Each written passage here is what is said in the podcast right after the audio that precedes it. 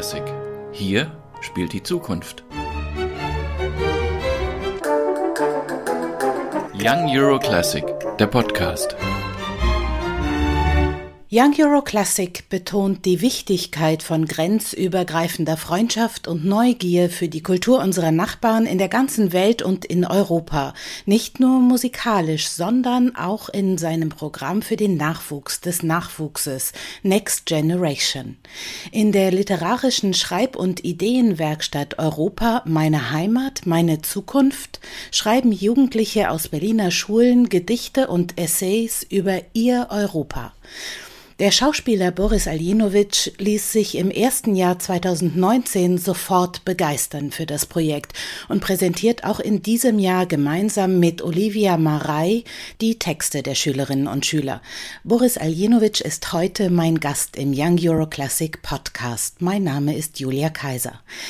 Herr Aljenovic, ich weiß, für Young Euro Classic begeistern Sie sich schon länger.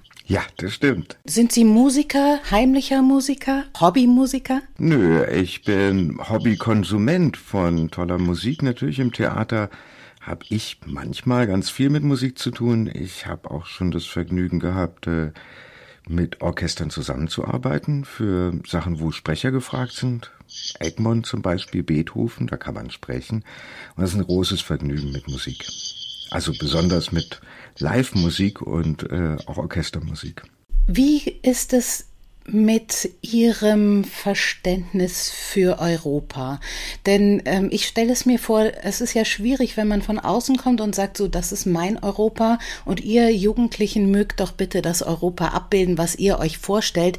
Aber wenn es mit meinem nicht übereinpasst, dann habe ich vielleicht Schwierigkeiten. Wie geht es Ihnen? Ich finde ja die Möglichkeit darüber zu diskutieren, ist eine Möglichkeit an den Gedanken zu Europa halt gestalterisch mit teilzunehmen. Da muss nicht jeder die gleiche Vision haben. Das ist, finde ich, ein demokratisches Gedankengebäude, in dem man halt Ideale formuliert, Sorgen formuliert, Kritik äußern kann.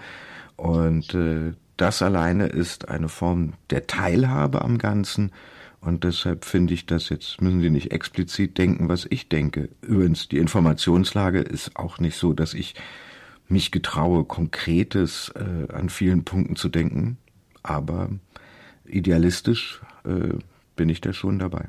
Ist dieser Gedanke, Jugendliche darüber schreiben zu lassen, nicht auch was ganz Waghalsiges? Also es geht darum, das Schreiben zu, zu trainieren, das Schreiben zu verfeinern, die eigenen Gedanken in Worte zu fassen, aber dann natürlich auch die, den Mut zu haben, diese eigenen Gedanken öffentlich zu äußern. Sind Sie da der Helfer, der diese Gedanken eben vorträgt, damit derjenige oder diejenige sich das traut?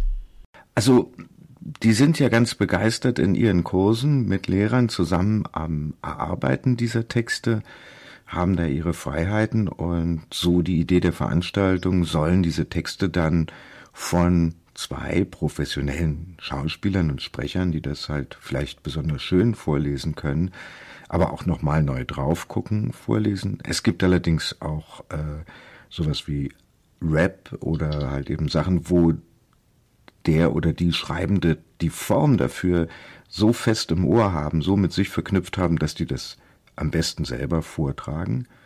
Und so ist diese Form gewählt und ich war erstmal einfach blank damit einverstanden und fand es spannend. Welche Gedanken haben Jugendliche, die wir als im fortgeschrittenen Alter europäisch Denkende oder Fühlende vielleicht nicht mehr oder noch nicht oder ja gar nicht erreichen können haben? Also ganz viel berührt sie zum Beispiel Diversität, äh, Familien, die halt eben aus verschiedenen Teilen zusammenkommen.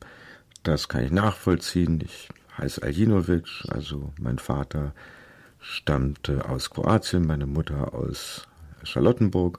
Dieser Umgang damit, wer ist denn wer und wie fühlt man sich im Gegensatz zu einem vielleicht, also einem Nationalgefühl, das ja solche Fragen eher verstärkt und äh, ausschließt und äh, sich für überlegen vielleicht erklärt, das ist was die sehr beschäftigt, die eigene Identität, besonders halt wenn, wenn verschiedene, ähm, also wenn die Familie groß gestreut ist durch Europa, was sie auch beschäftigt, ist ähm, sicherlich das äh, äh, Friedensprojekt sozusagen, dass man sagt, noch nie gab es in Europa tatsächlich äh, so lange keine Auseinandersetzung zwischen den Staaten. Und das ist dem europäischen Gedanken halt geschuldet. Das ist etwas, was sie gerne äh, als Sicherheit in ihrem Leben äh, äh, hervorheben wollen. Ähm, und das sind so die Reflexionen, die ich so mitbekomme. Und das teilweise ganz poetisch in tollen Prosatexten, die das sinnlich machen für sie. Und äh, das, das ist toll schon, was die da schreiben. Das kann man sehr ernst nehmen tauschen Sie sich mit den Jugendlichen dann auch aus? Also das Vortragen ist das eine, vielleicht das Nachfragen, wie ist dieser Satz gemeint, wie soll ich das betonen, aber dann das äh, wirkliche Auseinandersetzen äh, finde ich auch sehr wichtig. Einfach, dass man sagt, das ist deine Meinung, das ist meine Meinung und das ist die Meinung der dritten Partei. Ähm, können Sie das auch machen? Gibt es dazu die Möglichkeit und lernen Sie was daraus? Also ich lerne natürlich jetzt im Einzelfall die Schreibenden kennen an dem Tag und äh, wir werden sicherlich ähm, auch, auch auf offener Bühne darüber reden. Es soll ja eine Inspiration sein, überhaupt sich äh, thematisch mit dem Thema auseinanderzusetzen, sich dazu zu inspirieren, dazu eine Meinung zu haben, es nicht zu ignorieren. Und das trägt ja vielleicht weiter, weil auch die äh, Schreibenden untereinander und in der Schule das ja weiter reflektieren. Also es endet nicht, es erfüllt nicht alles der ganze Nachmittag, den wir da machen. Aber es gibt halt Andeutungen, dass man natürlich oder Inspirationen, die weitergetragen werden soll. Und es geht auch bei mir, dass ich halt eben auch da was Neues erfahre und das ins, ins Theater mitnehme oder in die anderen Arbeiten man kann das Thema nicht erschöpfend zu Ende diskutieren, aber man kann diese Haltungen erstmal öffentlich wahrnehmen und da gibt es dann auch schon Reaktionen. Das wollte ich gerade fragen, ob Sie es mitnehmen in Ihre Arbeit, denn also mir geht es jedenfalls so, als Erwachsene sind wir ja generell ein bisschen fauler im Denken und im Neuentdecken, als Jugendliche das vielleicht noch können und das Talent dazu haben. Das ist ja eine große Antriebsmotivation, die man dadurch erfährt, dass man diskutiert und sagt, aha, Europa, da war doch was, da ist doch was, da wird doch was. Europa, die Zukunft. Das ist was sehr inspirierendes, finde ich, auch über die eigene Zukunft zu diskutieren mit Erwachsenen oder mit Leuten, die vielleicht ihre Zukunft schon aufgegeben haben. Also wir haben das, ich habe das jetzt gerade erlebt, weil wir hatten vor einigen Wochen die erste Produktion im Prinzip nach Corona auf die Bühne gebracht, in, in der wir als Mitglieder der Familie Mann äh, unsere Stellungnahmen durch die Zeit halt eben mit deren Zeugnis diskutieren auf der Bühne, ähm, wo dann halt ein Heinrich Mann sagt, ich war immer Europäer. Und dann passieren die Dinge, wie sie halt eben passieren. Und auch ein Thomas Mann, der sagt, ich bin ja eigentlich im Prinzip Nationalist war für den Ersten Weltkrieg. Jetzt sieht die Sache erheblich anders aus und ich bekenne mich zum Immigrantentum und was bedeutet das für mich?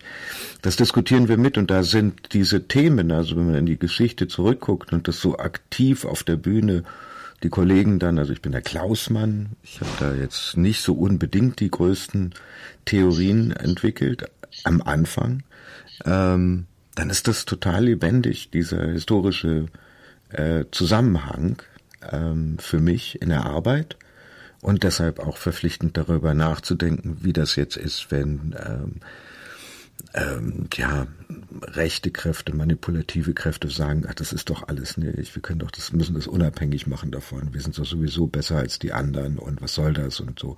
Also was da im Brexit ja passiert ist, mit größten Falschinformationen beworben.